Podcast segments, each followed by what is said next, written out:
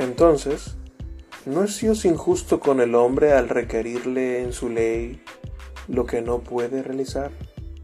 Para nada, pues Dios creó al hombre con la capacidad de realizarlo. Pero el hombre, por instigación del diablo y su propia desobediencia voluntaria, se privó a sí mismo y a su posteridad de esos dones divinos. ¿Permitirá Dios que tal desobediencia y rebelión quede impune? De ninguna manera.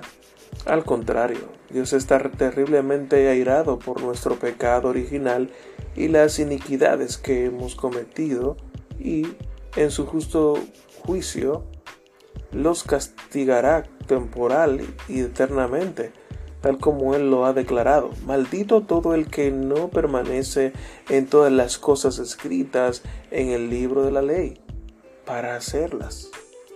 ¿Acaso Dios no es también misericordioso?